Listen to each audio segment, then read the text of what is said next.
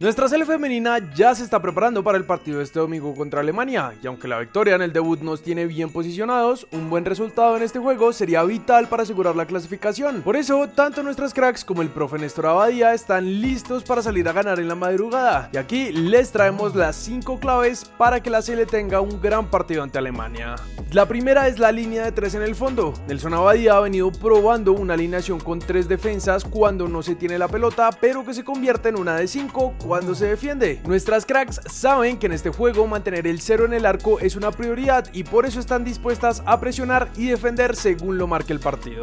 Lo segundo es atacar la espalda de Sven Yahut, ya que en esta zona las alemanas tienen mucha salida y poco retroceso, por lo que siempre quedan espacios que pueden explotar las superpoderosas. El tercer punto es evitar los centros. En la goleada que le metieron las alemanas a Marruecos, cayeron un par de goles por el juego cruzado. Por eso nuestras cracks van a tener que ser muy ordenadas y mantener la concentración para doblar a las jugadoras y evitar que puedan lanzar centros. Lo siguiente es doblar los marcajes sobre Alexandra Pop, que es la goleadora de la selección alemana. El último punto es ganar los rebotes, porque como dicen por ahí, el que gana los rebotes gana los partidos. En este caso no podría ser más cierto. Recuperar cualquier pelota suelta para hacer transiciones rápidas al ataque y aprovechar la velocidad de Linda Caicedo puede ser determinante. Desde acá sabemos que nuestras cracks van a dar absolutamente todo en la cancha y por supuesto esperamos que logren sacar un resultado positivo.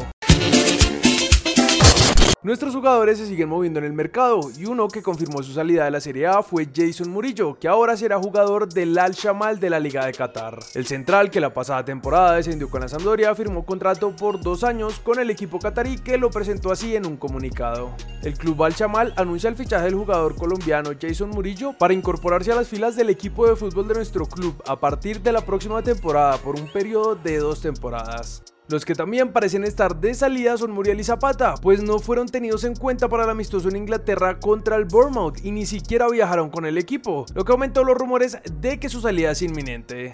Por otro lado, el que está peleando por un puesto es Cuadrado, pues tras su llegada al Inter, parece que su técnico está dudando si ponerlo titular al inicio de la temporada, y aunque tiene muy poco tiempo en el equipo, se ha acomodado muy bien. Por eso, la Gaceta de lo Sport publicó lo siguiente. La duda en defensa está entre Juan Guillermo Cuadrado y Dumfries. Quizá la pretemporada del Inter de más indicios en este frente. El holandés en teoría parece titular porque ya lo ha sido en las dos últimas temporadas salvo un periodo de niebla postmundial en Qatar. Pero Cuadrado es una opción basada en el presente y seguro que no será suplente. Lo más probable es que los dos se turnen y según los resultados y los oponentes, Inzaghi decidirá a quién emplear de vez en cuando. En cuanto a los juegos de hoy, John Lucumí tuvo minutos en la derrota del Boloña. Mojica aún no ha debutado con el Osasuna y Rafa Santos Borreno jugó en el empate del Frankfurt ante el Vitesse. Hablando de Rafa, parece que su salida del Frankfurt estaría cerca. Según la prensa de nuestro país, el Olympiacos ya habría ofertado para quedarse con él, mientras que el Lyon de Francia estaría muy interesado en llevárselo.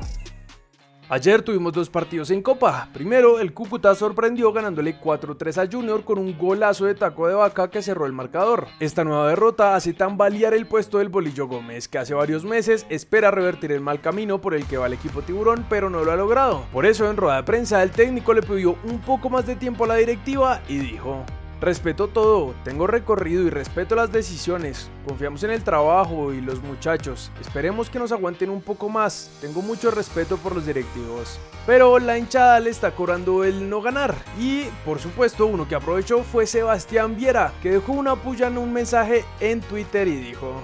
Estoy embolatado en Spotify. ¿Alguien me puede ayudar a decirme quién canta la canción Ahora quién?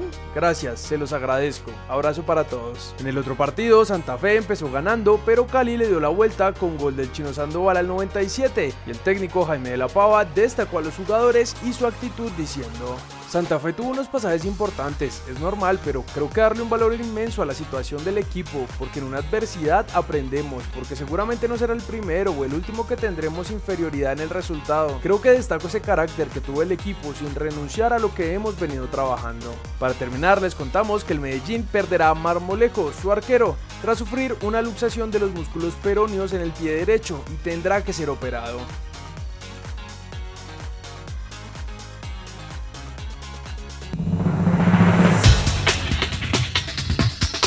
Así vimos a Roger Martínez con la 10 de Racing.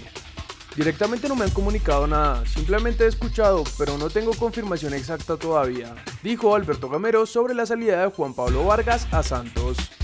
Quiñones sigue en buena racha con el América y ya marcó su segundo gol en el partido contra el St. Louis.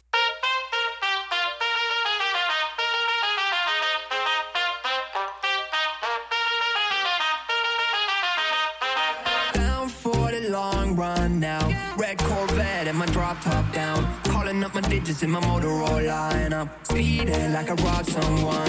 Falling and I'm